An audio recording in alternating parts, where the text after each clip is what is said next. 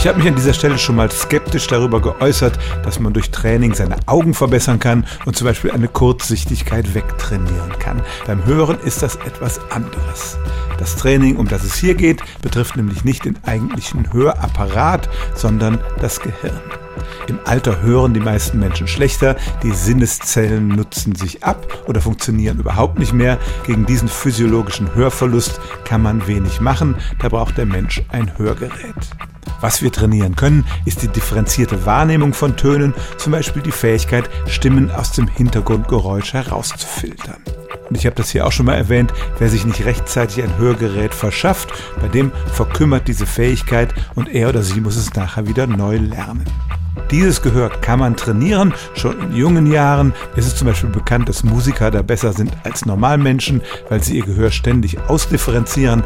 Und auch Menschen, die schon ein Hörgerät haben, können durch Training diese Hörfähigkeit verbessern. Also, es stimmt tatsächlich, unser Gehör lässt sich durch Übungen trainieren, sodass wir unsere Umwelt damit differenzierter wahrnehmen können.